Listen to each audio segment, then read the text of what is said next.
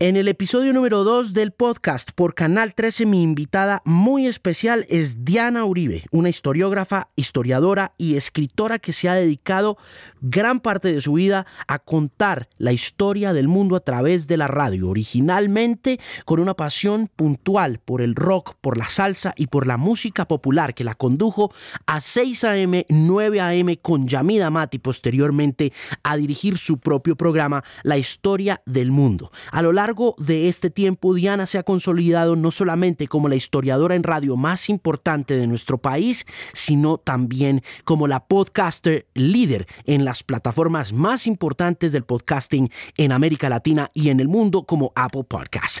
Diana Uribe, mi invitada muy especial al segundo episodio del podcast en Canal 13. ¿Qué es lo más difícil de hacer un podcast? La postproducción porque cuando uno está haciendo radio, nos llega a la radio, hay un estudio de grabación, hay una persona que está grabando, que tanto tiempo fue Jesse Rodríguez. El nene. Ya, el nene. Entonces, a mí, la persona con la que preparamos los contenidos me dejaba en la puerta de la emisora y ya. Y yo dejaba el programa grabado y ya. El podcast hay que escucharlo, postproducirlo, eh, digamos como a veces yo pensaba que era como cuando uno tiene una cámara automática o cuando hay que graduar todo, la luz, la obturación, todo.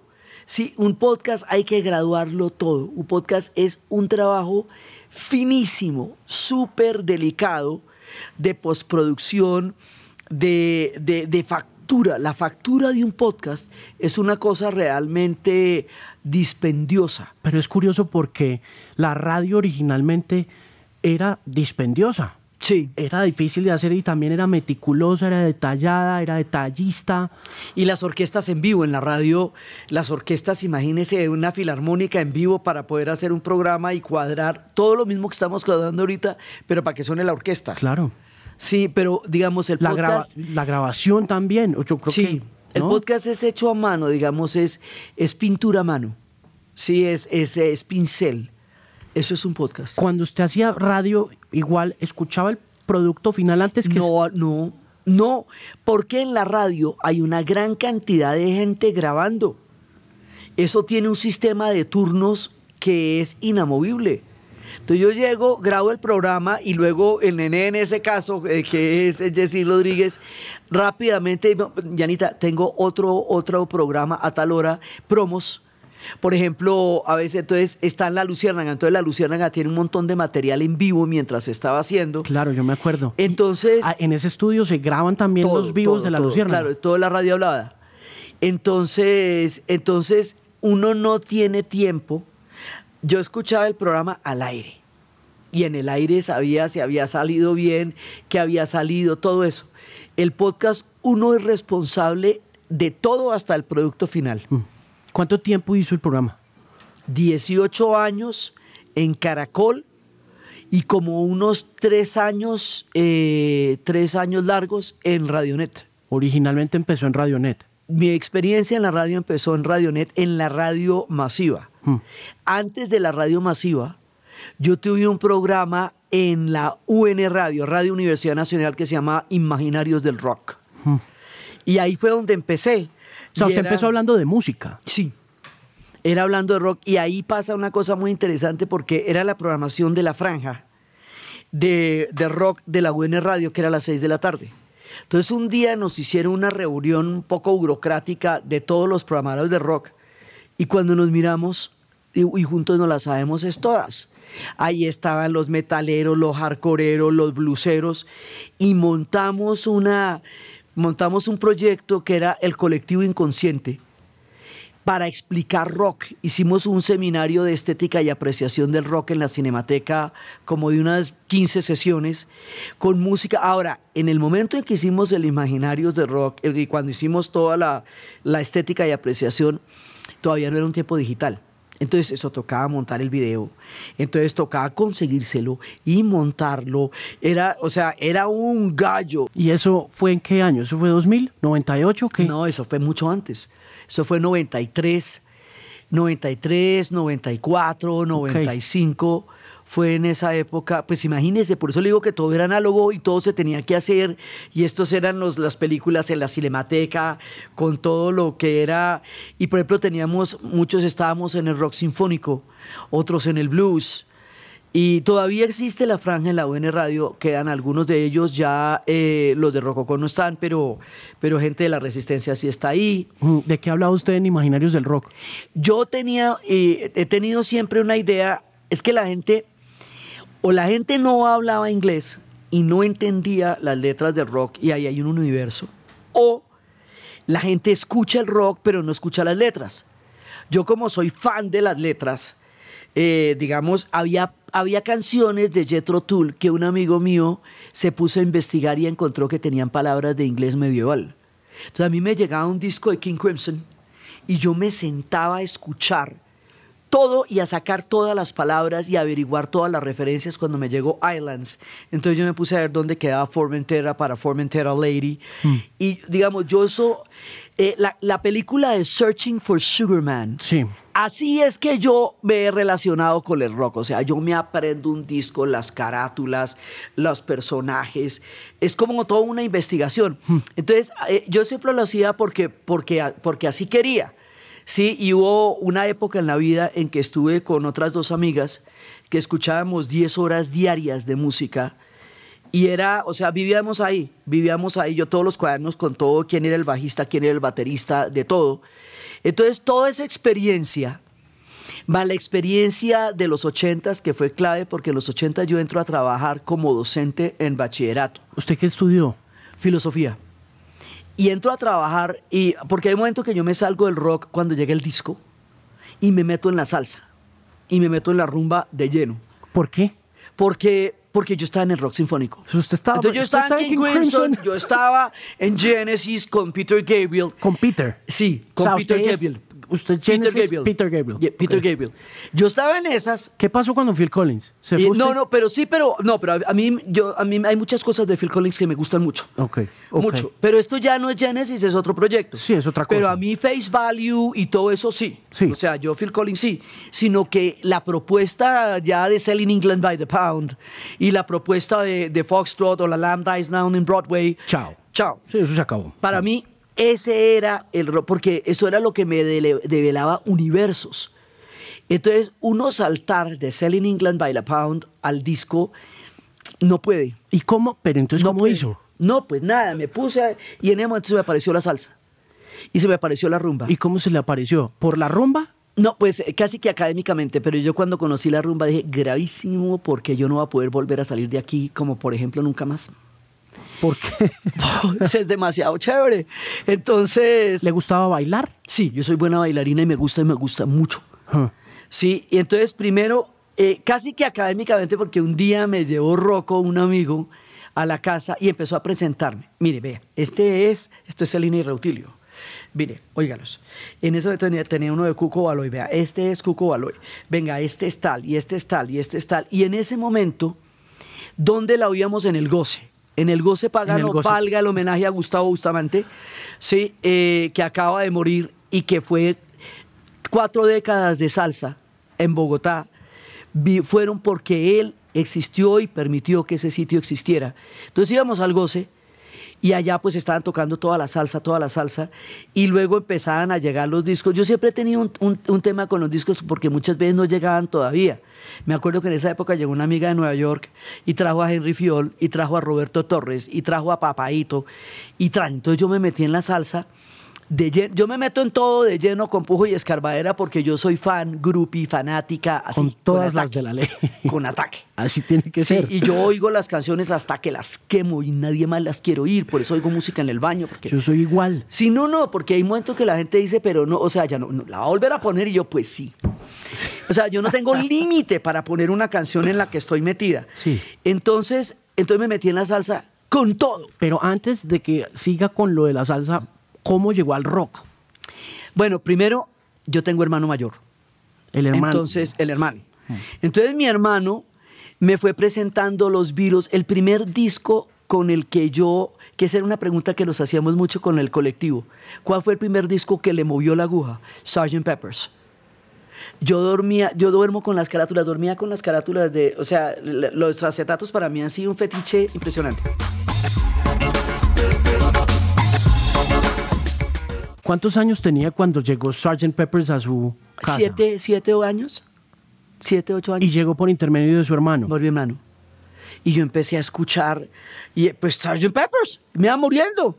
Entonces yo escuchaba todo, todo, y por ejemplo, la- el sonido de los gallos, Good Morning, eh, A Day in a Life, eh, todo, to- digamos, yo me enamoré de ese disco, me enamoré profundamente de ese disco, y bueno, me lo sé. Entonces yo, yo no solamente me sé las letras, yo sé dónde entra la batería, dónde entra el bajo, dónde entra el efecto, dónde entra de- la cítara, dónde entra el saroid, todo porque tengo, la memoria es completa. Entonces yo cuando miro una banda, yo miro en qué está tocando cada uno, cómo está entrando el cantante, dónde entran. Yo no es que sepa de música en el sentido de conocer teoría musical, Pero la, pero la el fanatismo siente. me lleva a, a- a- a pillarla, ¿no? Sí, uno la siente. La y- siente. Entonces, entonces mi hermano me llevó los Beatles, me llevó los Rolling Stones, me llevó Jethro Tull, me acuerdo el primero era stand up.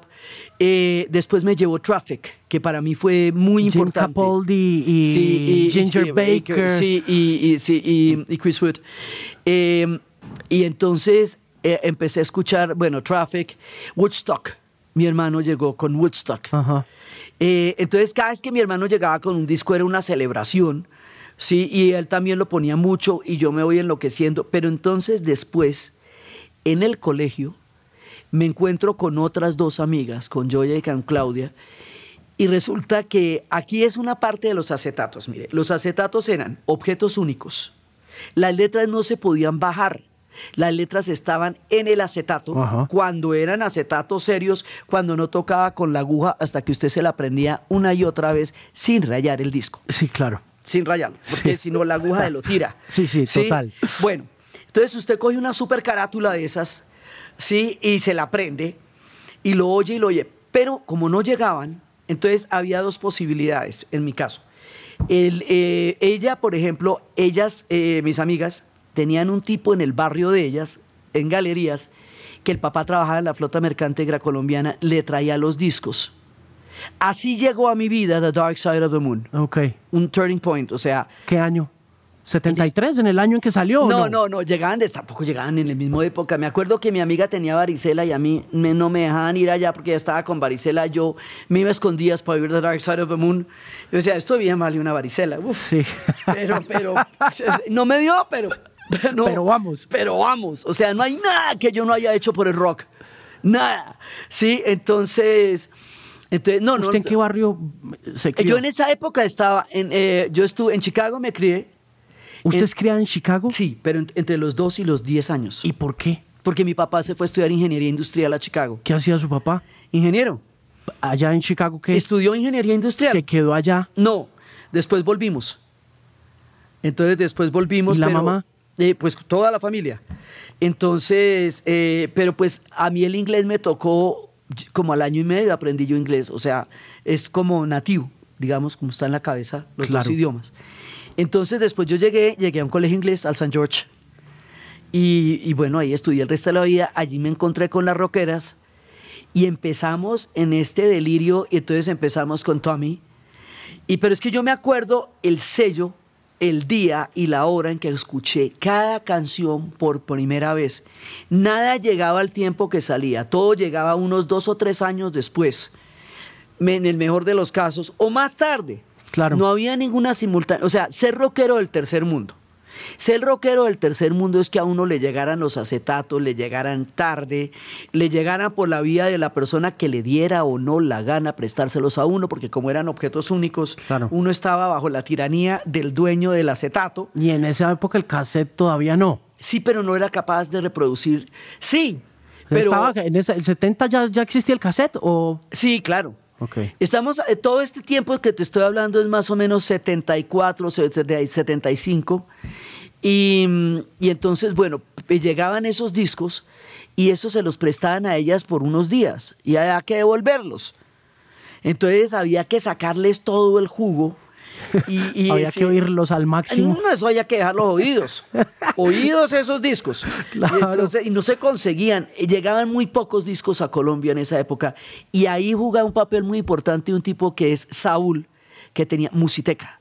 Saúl ya estaba vendiendo discos por esa época. Saúl tenía una caseta en la 19.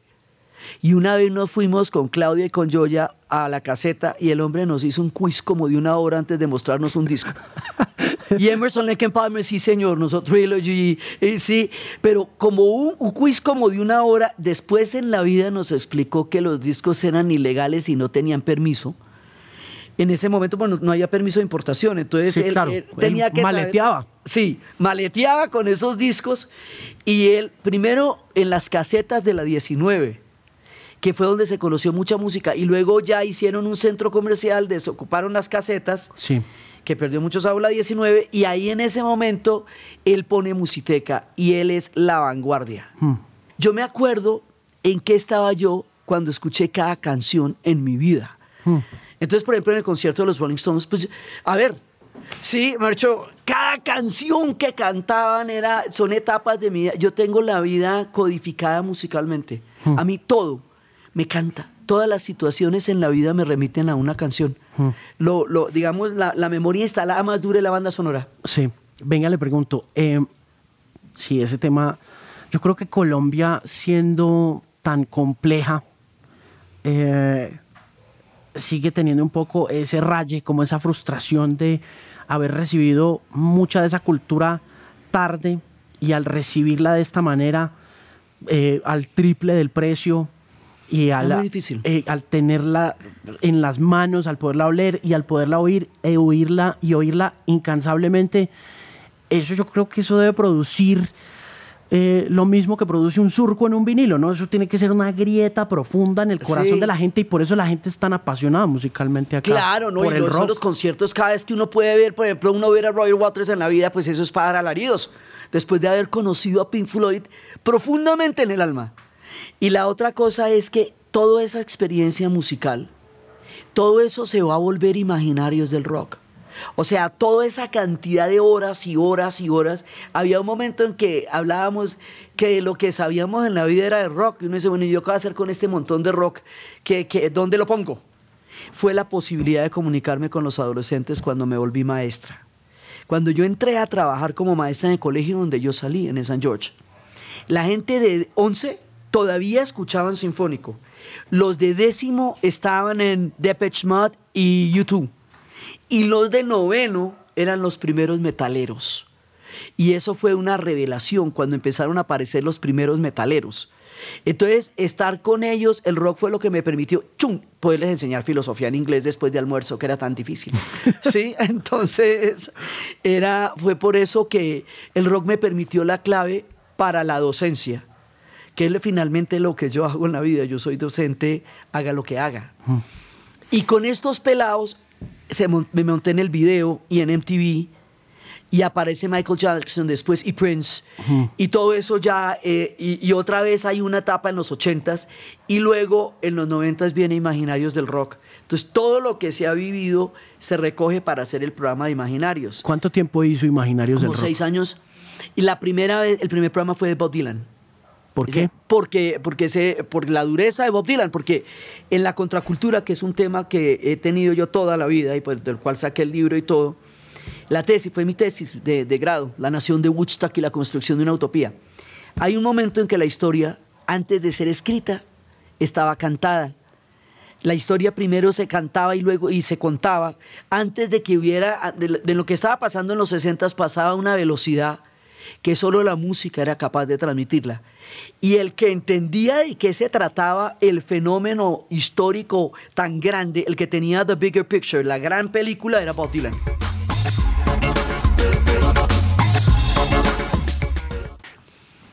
Yo le estaba leyendo hace poquito a Chuck Klosterman, que es uno de mis escritores favoritos de cultura gringa, que la razón por la que Bob Dylan fue tan importante tiene mucho que ver con su cercanía al rock desde el deseo de entenderlo y desde el significado que le dio Bob Dylan al rock, por esa naturaleza como letrista. Por poeta. por poeta. Es, que, es lo que pasa es que él viene de una tradición de los trovadores gringos. Hay un tipo que se llama Woodrow Gertie. Claro. Woodrow Gertie era el que cantaba en los campamentos de las huelgas en la época de la Gran Depresión. El de la guitarra que decía, esta máquina mata fascistas. Sí, ¿Se acuerda? This machine kills fascists. Entonces resulta que como una de las vertientes que forma parte de lo que va a ser el rock es la música folclórica gringa, el folk. Entre los folk hay una cantidad de trovadores que de alguna manera después también sería Bruce Springsteen, o sea, él también tiene unas trovas ahí como en el tiene fantasma de Tom y de esa vaina. Entonces Bob Dylan lo que hace es que él sigue la línea de Woodrow Gertie, pero en la época de los 60. Entonces Bob Dylan, por un lado es un poeta, eh, digamos, sus letras son realmente significativas y haberle dado un premio Nobel de literatura, de literatura a Bob Dylan está muy bien. ¿A usted le parece? Está muy bien. ¿Usted está de acuerdo? No, vaya y escuche eh, a Hard Rain's Gonna Fall. O sea, Porque yo le leí, por ejemplo, le leía. No, yo lo vi, estuve ahorita, estuve en Estocolmo, estuve en Escandinavia y fui a la, al Museo de los Premios Nobel en Estocolmo y vi a Bob Dylan allá puestecito junto con Saramago y junto con, con García Márquez y con Svetlana. Muchos literatos se quejaron, ¿no? Eh, pero es otra manera de entender la historia. Vaya, escúchelo. O sea, yo creo que cuando uno eh, toma un juicio sobre él, no se ha sentado a escuchar ese man. El man es un serio, pero un serio de verdad. Y uno es, por ejemplo, la letra de una gran lluvia va a caer, a hard rain's gonna fall. Eso es una letra profunda, la que cantó Patti Smith sí. para, para recibir el, el premio. Pero el asunto es que el hombre era completamente lúcido en la vida y él entendía el, el, tamaño de la revolución cultural que se estaba gestando. Entonces decía, los tiempos están cambiando, times they are, changing. ¿Sí? esa letra es y él es el que va a coger a los virus y los va a llamar al orden. Y les va a decir, las letricas que ustedes hacen son una pendejada y no dicen nada. Y John Lennon entra en crisis existencial y entra la mutación de los virus que arranca desde Robert Soul cuando ellos dicen, no, aquí hay que, no solamente hay que ser un fenómeno musical, sino hay que decir. Y la, los virus van a ser, a mi manera de ver, tan importantes porque son mutantes, hmm. porque van entendiendo cada uno de los matices de la contracultura. Pero el que los pone en situación es Bob Dylan. Ah. En ese proceso de, del rock a la salsa y al disco, y entendiendo toda la pasión que se generó en los 60 y en los 70 con el mensaje como parte esencial del rock, luego de que fuera bastante eh, frívolo su naturaleza como rock and roll, rocking and rolling, un poquito como muy conectada también al baile, como la sexualidad y un montón de cosas. Y llega Dylan, cambia ese espectro. Cambia, ese espectro. Es Dylan, es Crosby, Stills, Nash Young que también son una gente sumamente dura.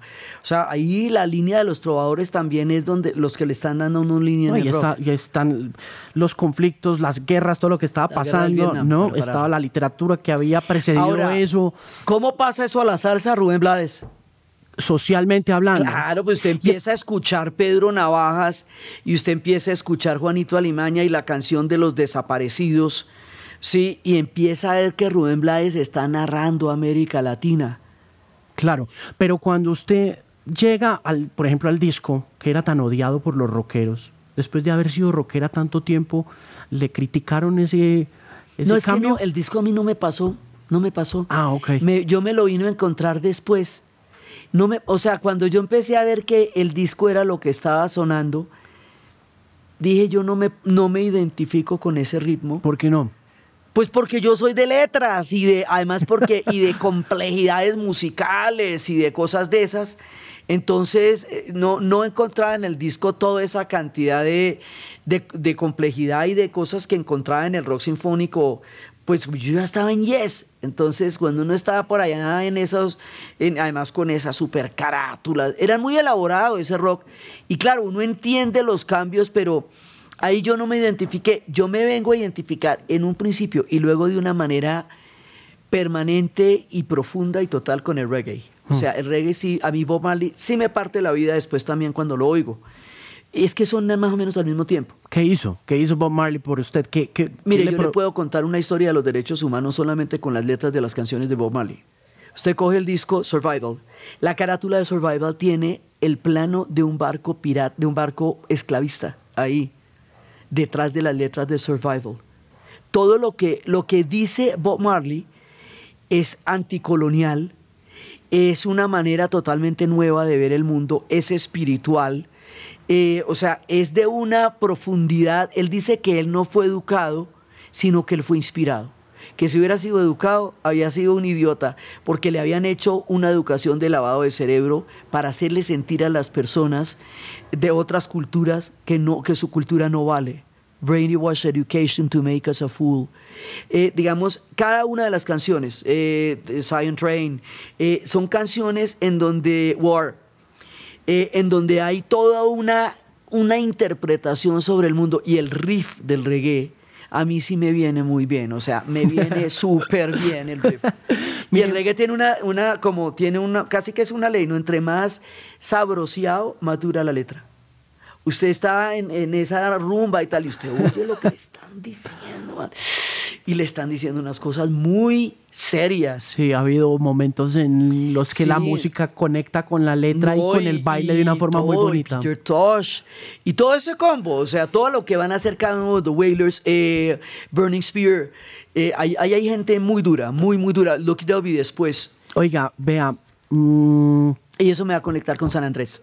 O sea, en la época del reggae va a ser en San Andrés, totalmente, con, con los rastas de San Andrés, en San Andrés y en Providencia. vea, ¿quién la llevó a Radionet? ¿Quién, ¿Alguien? Ah, bueno, esa es la historia. La historia es que yo trabajaba en el externado y hacía, eh, tenía dos cursos, uno que se llamaba Contracultura y Posmodernidad, que era donde estaba contando toda esta historia de los 60 que siempre le he contado, por los derechos humanos también que hay ahí, y la otra era Mundo Contemporáneo. En Mundo Contemporáneo yo tomaba en ese momento lo que estaba pasando, que era la guerra del Golfo Pérsico y el golpe de Estado a Gorbachev. 91, 89, 91. 91. 91, 92. Y empiezo a deconstruir esas historias hasta el origen de esos pueblos. Todo ese ejercicio es académico para los pelados del externado. Alexandra Montoya era una de mis alumnas. ¿sí? De la Luciérnaga. de la Luciérnaga. Entonces resulta que todo eso lo monté para ellos, con ellos. Luego ellos pidieron otro curso que era el de, el de países del tercer mundo y ahí en esa época sale Mandela de la cárcel, es el levantamiento de Chiapas, eh, la guerra de Yugoslavia, eh, está pasando muchas cosas, los acuerdos de Oslo. En- Entonces resulta que hay un momento en que a mí lo de Yugoslavia me empieza a doler. ¿Por qué? Porque digo, algo muy grave está pasando ahí. Muy grave, muy grave, muy grave. La gente no se está dando cuenta, pero lo que está pasando ahí es demasiado grave. Entonces, eh, cuando a mí una cosa me llama tanto la atención, yo empiezo a estudiarla y empecé a estudiar la Yugoslavia reino por reino, imperio por imperio, época por época, como un gran gobelino, hasta que la logré entender. Y para cuando yo había entendido la Yugoslavia, esos son casi años para poder... eh, lo del conflicto árabe-israelí, los árabes son más o menos dos años de investigación, semestre tras semestre, para poder tener una idea de eso. Bueno, la Yugoslavia también. En ese momento a mí me invitan a una fiesta.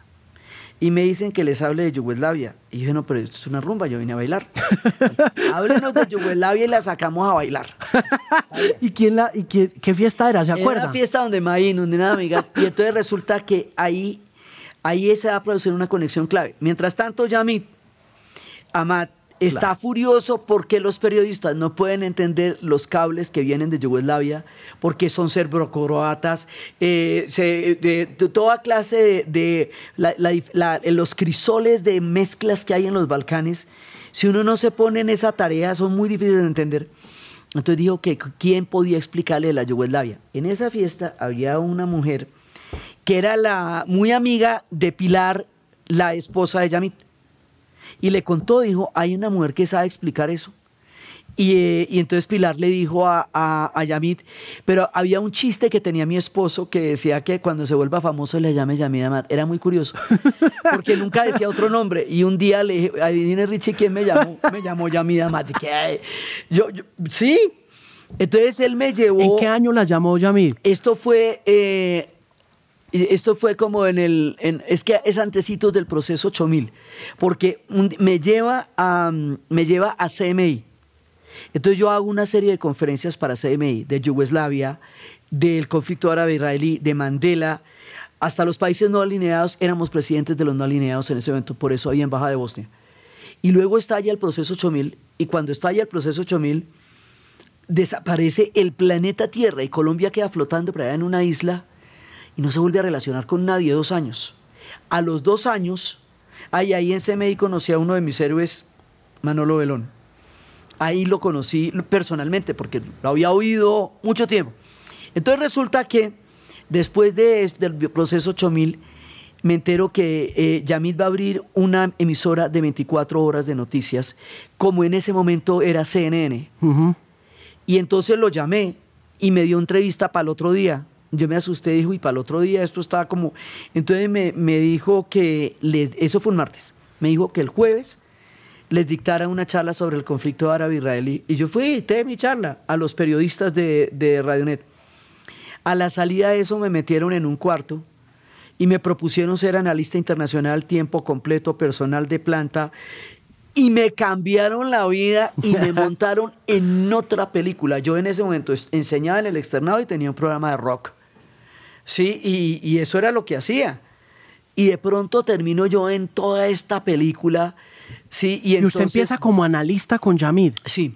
Entonces, primero Y, es un mes, pero es que hay un mes de señal de prueba en donde todos nos enseñamos con todos. Eso fue una escuela de periodismo de las más importantes que ha habido. Creo que es un experimento único en Colombia, porque todos nos estábamos formando al mismo tiempo. Porque, y ahí había unos duros, Carlos Alberto Chica, o sea, era aprender con los maestros. Eso fue como, como un gran posgrado de periodismo. Yo quedé metida tan en la mitad del periodismo, el primer, la primera emisora digital de América Latina que se producía era a través de computadores, de los Dalets, hoy por hoy lo que son los, que está en todas partes, Sí, claro. eso lo trajo por primera vez Radionet. Y el que convirtió el relato en un formato de radio fue César Augusto Londoño, que me oíste porque esa carreta que nos está echando a nosotros no, No la, la echa en un micrófono los fines de semana. La idea fue de, lo, La de idea César de Augusto. Historia del Mundo, sí. Y yo entré a, mm, entré a cabina con Yamid de 6 a 9 y esto era una licuadora porque el hombre abría el computador y me preguntaba de lo que le viniera de las narices. Y yo tenía que saber eso que estaba pensando él, ¿qué era? Sí. Yo me iba a cinco noticieros, tres por la noche, dos por la mañana. Uy, el embale para estar uno en una. Y ahí aprendí. ¡Uy! Durísimo, pero. Esa escuela de esa- escuela es muy fuerte. Y ahí aprendí con los grandes periodistas periodismo. Entonces junté la historia, que era lo que yo hacía, con el periodismo. Y aprobaba Yamid la idea del programa. O sea, César Augusto le dice, oiga, monte un programa. Nadie nunca se metió con los contenidos de un programa mío. Nunca. Yo siempre hablé de lo que quise, como quise. Esa es mi condición de trabajo. Yo hablo de lo que me parece. ¿Y de qué habló al principio? Había uno de guerras mundiales que hicimos con otro maestro de maestros, maestrote maravilloso, Andrés Salcedo, papacito. Ese fue un maestro, uf, ese me enseñó, digamos, toda la universalidad de la radio porque ese hombre tenía el mundo en la cabeza.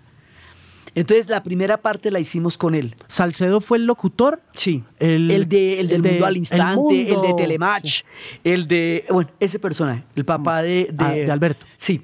Sí. Entonces resulta que con él aprendimos todo eso, bueno, yo aprendí mucho. Luego el programa, eh, luego pasa un breve momento Gonzalo de Francisco y luego yo quedo sola con el programa y empiezo a hacerlo yo, la, la historia del mundo.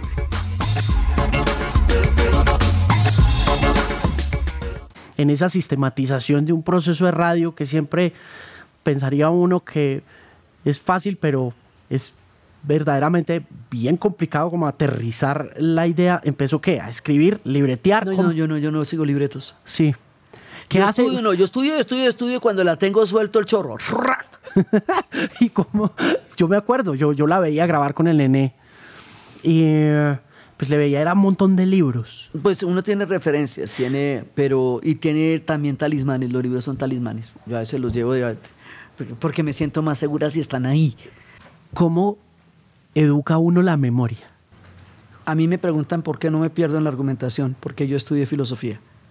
Y ahí le dan a uno una brújula que se llama la lógica de Aristóteles. Y uno con eso tiene un hilo de argumentación. O sea, primero que todo, yo siempre que hago un programa, todo va a tener un, todo tiene que ver con todo, en algún momento se va a encontrar. Porque eso tiene una estructura lógica formal detrás, en medio de la, de la naturalidad. Eso es primero, digamos, ahí hay investigación, hay tono, hay estructura lógica y hay objetivos.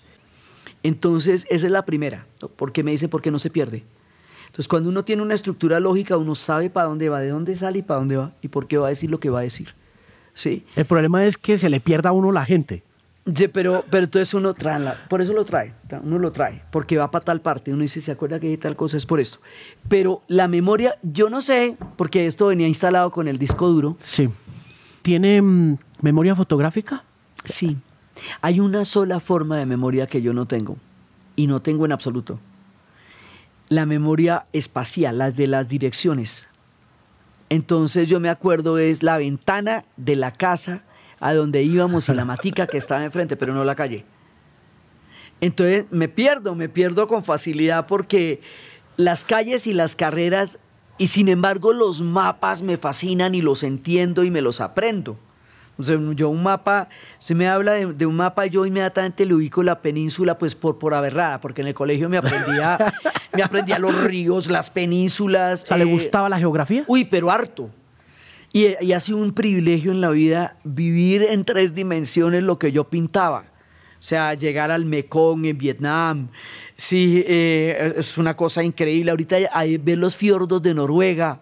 Sí, ir a Islandia, que fue una aventura muy grande. Hmm. O ir a Caquetá, que acabo de venir de un festival de cine en el Caquetá y uno empezar a ver esa...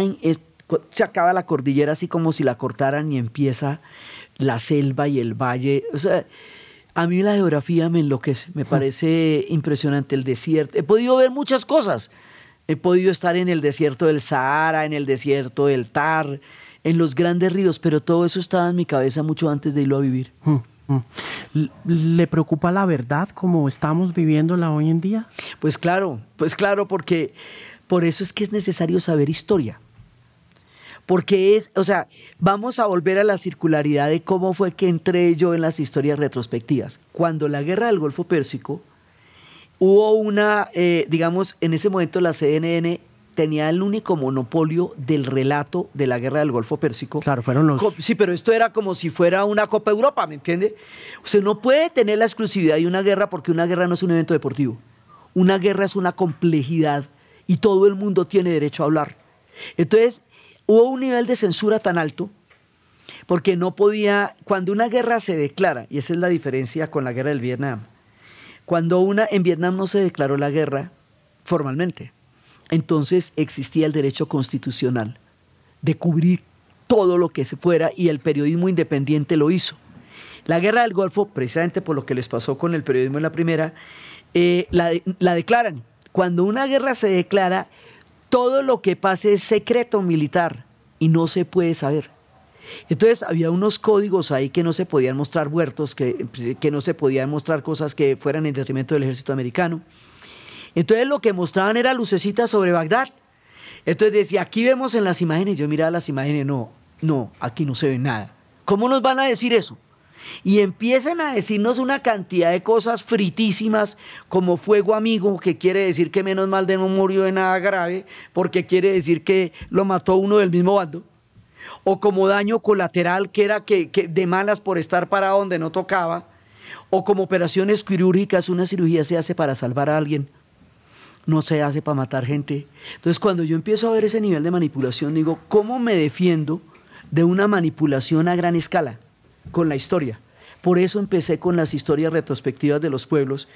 La, la primera sospecha, ¿cómo es que los árabes aparecían como terroristas furiosos, barbados, esta gente se inventó el álgebra, la cámara oscura, el algoritmo, el algoritmo que hace posible Facebook. Se lo inventó un tipo que se llama Al-Khwarizmi, que es portada de la Baldor. ¿Sí? Entonces, ese man se inventó el algoritmo y todavía el mundo funciona como él lo dijo. Entonces dije, pero si esta gente, esta gente sí conocía el cero. Esta gente se inventó la lebra, la matemática, sí, eran, eran calígrafos. ¿Cómo nos van a parecer simplemente como unas personas fanáticas y, y llenas de odio? Entonces hay que protegerse de la manipulación con la historia, investigando. Y ahora es una época parecida de otra manera. Le pregunto. Porque es- ahora hay que estudiar mucha historia para no tragar entero. Por eso hicimos el libro que acabo de salir, Una brújula para entender el mundo contemporáneo, que no es sino una contextualización histórica para poder entender las noticias. Mm. ¿Le da esperanza el futuro? Depende por donde uno lo vea. Porque, digamos, nunca como ahora, ni hemos tenido un peligro tan grave de cambio climático, ni hemos tenido una conciencia tan importante como la que hay ahora del cambio climático. O sea, uno ve que la gente sí está transformándose. Ya hay una generación que nació con esa conciencia. Vamos a ver si alcanzamos la apuesta de alcanzar a transformarnos antes de que la cosa se ponga más tenaz. ¿Sí? Eh, de todas maneras, cuando uno vive una época que resulta tan, tan confusa, que eso lo, eso lo hablamos mucho en el libro, eh, le parece apocalíptica, pero no. O sea, eh, digamos cuando, por ejemplo, los ochentas, los ochentas se veían aterradores, pero aterradores. Se estaba desmontando el estado benefactor. O sea, el síntoma más angustioso del malestar de los ochentas es el punk, el no futuro.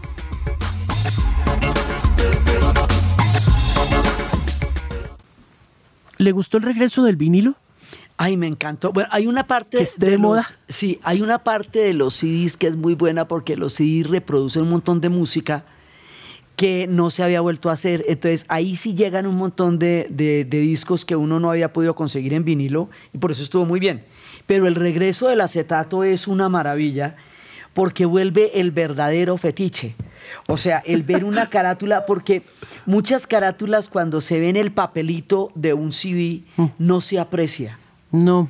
El trabajo. Por ejemplo, No, la y- carátula de Sgt. Peppers. No, y eso que, ah, no, es que la carátula de Sgt. Peppers, pero Pues- ojo, eh, yo por ejemplo llegué a Sgt. Peppers a través del CD y ya después me senté juicioso a mirar uno lo abre y ve a los Beatles co- con su. No, eso es una cosa de y un trabajo. y los personajes. Y ¿no? los personajes que nunca nadie protestó. Y por ejemplo, mire, este disco de Bob Marley, Babylon by Bus, uno de los fundamentos del reggae es que la Babylon es la situación de exilio, de prejuicio, de persecución en la cual la mayoría de los rastas tienen que vivir.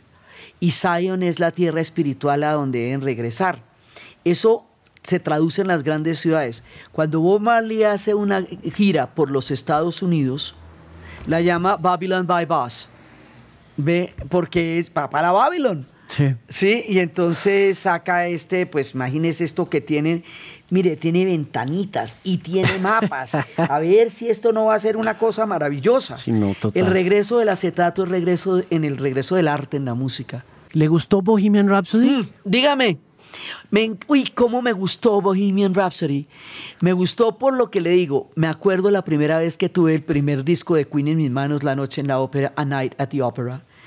Y porque eh, me gustó, ¿por qué me gustó tanto la película? Porque la película se enfoca en la trayectoria musical de Freddie Mercury. Yo cuando veo una película de un músico, quiero que me la cuenten musicalmente Con las canciones. con las canciones. Y están porque, muy bien porque puestas. una historia, por ejemplo, eh, digamos, por ejemplo, la, la película del cantante de Héctor Lavoe no cuenta por qué Héctor Lavoe revolucionó la salsa. ¿Por qué fue tan importante, sino mucho más los enredos de la vida personal? Los enredos de la vida personal son muy parecidos los unos a los otros porque los humanos no somos tan distintos. Lo que es maravilloso es la genialidad. Entonces, ¿cómo montan Bohemian Rhapsody? ¿Cómo él está pensando en la parte operática? Una de las cosas que hacía que Queen tuviera tanto problema en las emisoras cuando salió era, primero, que no se le podía clasificar. Ellos estaban introduciendo la ópera en el rock y nadie sabía qué hacer con eso. Y esa, ese montaje de Bohemian Rhapsody en la película es muy bonito. Cuando el otro dice Galileo, Galileo, hasta que llega al gallo perfecto Sí. y luego se montan todos. Es, es que es una cosa increíble. La reproducción de la Aid es impecable, impecable. Esos últimos 20 minutos. Claro, porque yo sí vi Live Aid todo el día, estuve viendo Live Aid. Fue cuando conocí a Sting por primera vez. Phil Collins ahí fue muy grande con In the Air Tonight, cuando lo muestran a los dos lados del continente. Live Aid fue una cosa demasiado importante. YouTube aparece ahí por primera vez, digamos, en un escenario de ese tamaño.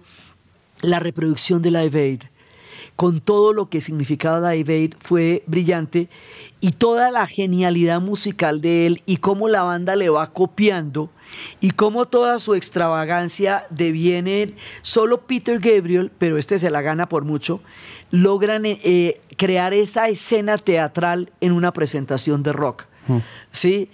Y, la sensibilidad del hombre, su talento, su genio, y encontrar una banda que pudiera copiarle, aunque les pareciera chiflis y rarísimo.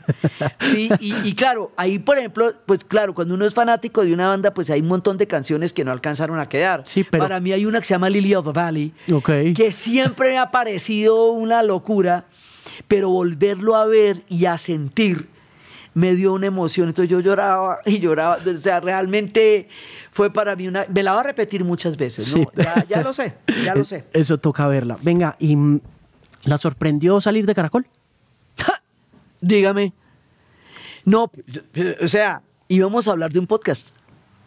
Íbamos a hablar de un podcast que es, es, es el proyecto, siempre ha sido el podcast. Y quería verlo cómo se hacía en conjunción con el contrato radial. Sí, y eh, íbamos a hablarlo, pero pasó el mundial, íbamos a hablarlo, pero yo me fui para Escandinavia, íbamos hablando, regresé de Escandinavia, íbamos a hablarlo y yo estaba terminando el libro.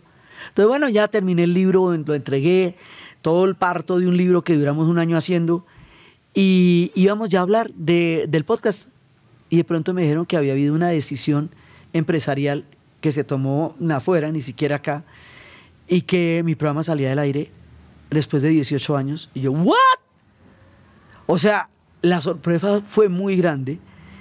Y bueno, la vida me pone en otro lugar, en otra situación y en otro momento. Así pasa con la vida. Lo coge a uno y le dice, bueno, ya. Eh, o sea, le cambian de escena. Y es un momento perfecto de todos modos. Pa. Es un momento muy interesante porque se le abren a uno una gran cantidad de posibilidades. Entonces lo del podcast, que era un proyecto chévere, hagamos un podcast, me parece rico. Se volvió una cosa de supervivencia de ya, ¿me entiende? O sea, a los ocho días de salir del aire, había que tener un lugar donde recibir a toda la audiencia que lo ha seguido a uno durante 20 años. Y, comenzamos hablando un poco de eso, de, la de la forma como hay que construir una historia de manera distinta para que ese libre albedrío al que está sujeto el podcast sea cada vez más atractivo. Pero nadie mejor que usted para emprender esa tarea y enseñarle a Colombia cómo se oye un podcast. Entonces, le deseo lo mejor y estoy seguro que... Gracias. Por eso empezamos con la historia de la radio. Muy Porque el podcast es un hijo de la radio. Total. Y, está muy chévere. Y, cómo se ha ido tecnológicamente y musicalmente y todo. Y esta es una aventura más chévere en la que estamos. Está muy chévere y está muy buena la serie sobre la radio. ¿Y cómo se llama el libro otra vez? Una brújula para entender el mundo contemporáneo, por lo que me preguntó. Sí, y tiene un subtítulo que se llama Una guía para el siglo XXI. La idea es que usted oiga, eso es una interacción entre letras y entre todos los textos que los escribió mi hija Alejandra Espinosa segundo libro que escribimos juntos, y los audios, más de 16 horas de audio ahí, más de 80 horas de estudio, y más de 20 años de trabajo para poder hacer esos audios, usted los escucha y lee y entiende las noticias, lo más de mágico. Prende el televisor y lo que le dicen tiene sentido. Muy bien. Muchas gracias por aceptar la invitación, por recibirme. Delicia, no, la delicia, la delicia. Imagínese hablar de todo lo que nos gusta. Tan bacano. Muchas gracias. Bueno, muchas gracias.